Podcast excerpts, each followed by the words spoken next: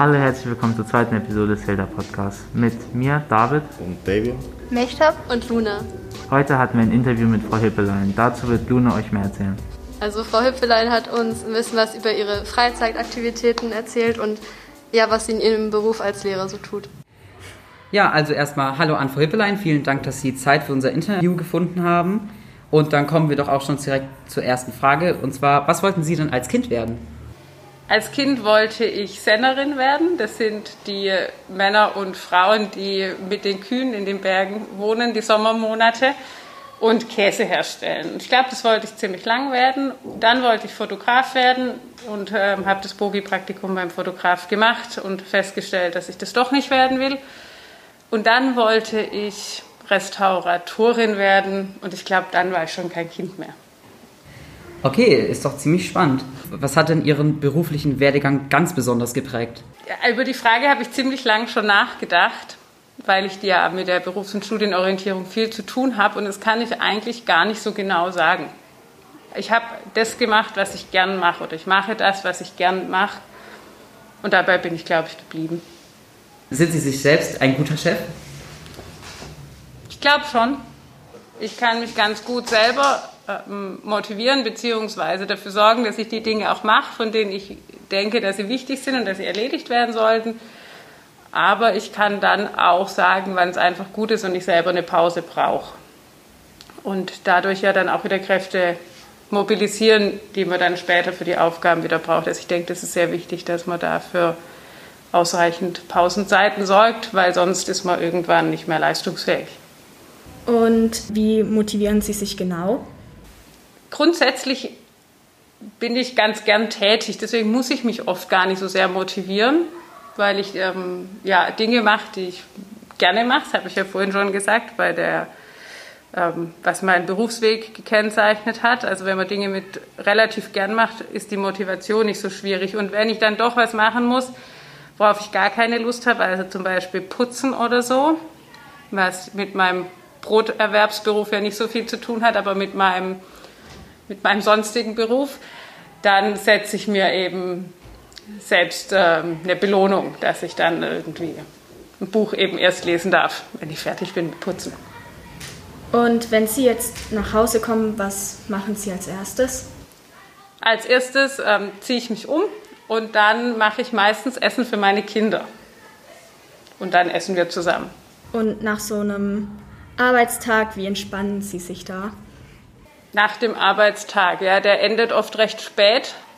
So wie geht es ja den meisten in den Beziehungen, in denen beide arbeiten und Kinder haben, dass der Arbeitstag recht spät endet, aber am besten entweder mit Sport oder was zur Entspannung, sowas wie Yoga oder ein gutes Buch lesen oder wenn nicht gerade Corona-Krise ist, sich mit Freunden treffen oder Familie. Engagieren Sie sich auch noch anderweitig an der Schule oder reicht Ihnen das Unterrichten? Ich unterrichte grundsätzlich gerne, mache darüber hinaus aber auch noch beispielsweise die Organisation der Berufs- und Studienorientierung bei uns an der Schule. Durchführen kann ich sie natürlich nicht alleine, da sind sehr viele Kolleginnen und Kollegen beteiligt, aber sozusagen zu schauen, dass von Klasse 7, 8 bis zur Kursstufe 2 alle in aus, hoffentlich ausreichendem Maße orientiert werden bzw. sich auf den Weg machen, den eigenen Beruf zu finden. Das ähm, obliegt mir. Dann, was ihr ja leider nicht mitmacht, weil ihr ja NWTler seid, ähm, bin ich zu, oder organisiere ich die, die Studienfahrt nach Andalusien weil ich denke, dass zu einem Spanischunterricht nicht nur das Erlernen der Sprache gehört, sondern auch das Kennenlernen des Landes, in dem man spricht und fahre auch mit dem Herr Basler auf den Schüleraustausch mit unserer Partnerstadt Guernica. Dann noch im Kollegium Aufgaben, aber die weiß ich nicht, ob die für euch interessant sind. Da bin ich zuständig für die Chancengleichheit zwischen den Kolleginnen und Kollegen. Und da geht es eben darum, dass man Familie und Beruf vereinbaren kann. Warum ich das mache, das erklärt sich, glaube ich, aus meiner privaten Situation. Das ist ja schon einiges. Was finden Sie am Hilda dabei so besonders? Oder warum haben Sie sich fürs Hilda entschieden? Die Entscheidung wurde mir abgenommen. Ich habe das Ref hier gemacht und die Zuteilung macht das Regierungspräsidium. Und da ich mich hier wohlgefühlt habe und wir in der Region wohnen, wollte ich gerne bleiben. Und ich glaube, es hat viel mit dem zwischenmenschlichen Miteinander zu tun, dass ich mich sowohl mit den Schülern als auch mit dem Kollegium, aber auch der Schulleitung wohlfühle. Und ich finde, wir haben ein gutes Arbeitsklima. Was sollte oder könnte sich noch ändern, damit es noch besser wird hier, Ihrer Meinung nach? Ich schätze mal, ihr wollt jetzt keinen Plan, wie man das Schulsystem signifikant verbessern könnt.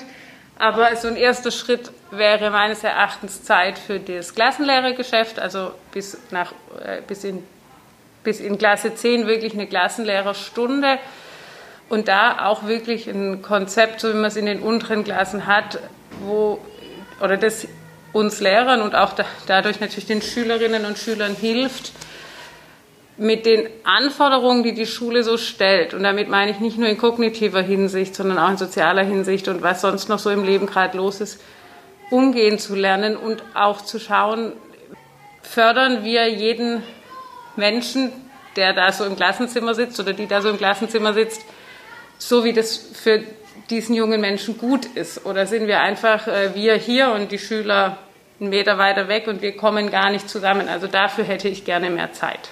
Sie sind ja Geschichts-, WBS- und Spanischlehrerin. Warum haben Sie sich denn für diese Fächer entschieden?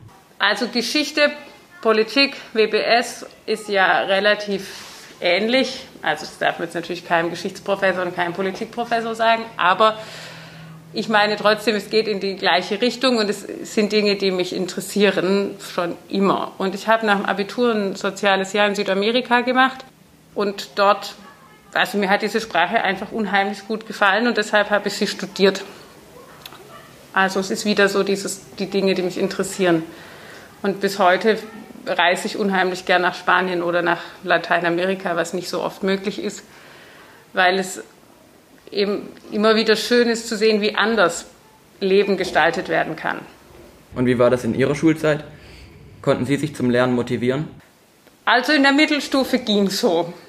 Ich habe äh, die Devise verfolgt, wenn ich in der Schule sitzen muss, und das sage ich euch ja ungefähr auch jeden zweiten Tag, dann mache ich mit und gucke, dass ich die Zeit nutze, weil ich bin ja eh da und die Alternativen sind gibt es ja nicht. Ich musste, also es war ja klar, ich muss in die Schule und habe dann so, glaube ich, genug mitgenommen, dass ich das Zuhause lernen nicht so sehr betrieben habe. Aber dann, als es aufs Abitur zuging, hatte ich dann schon auch den Ehrgeiz, die Schule mit einem guten Abitur zu verlassen. Und dann war das sozusagen die Motivation. Okay, dann danke für das interessante und spannende Interview. Wir wünschen Ihnen noch einen schönen Tag und bis zum nächsten Mal.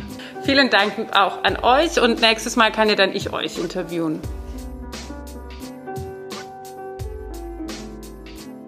Also danke an Emily, Jenny, Niklas und Leon, die das Interview mit Frau Hippelein geführt haben. Wir haben noch vor, weitere solche Beitragsformate zu machen. Falls ihr Ideen habt für Lehrer, die wir noch interviewen könnten, schreibt uns gerne eine Mail oder schreibt uns auf unsere Instagram-Seite. Vielen Dank fürs Zuhören und bis zum nächsten Mal.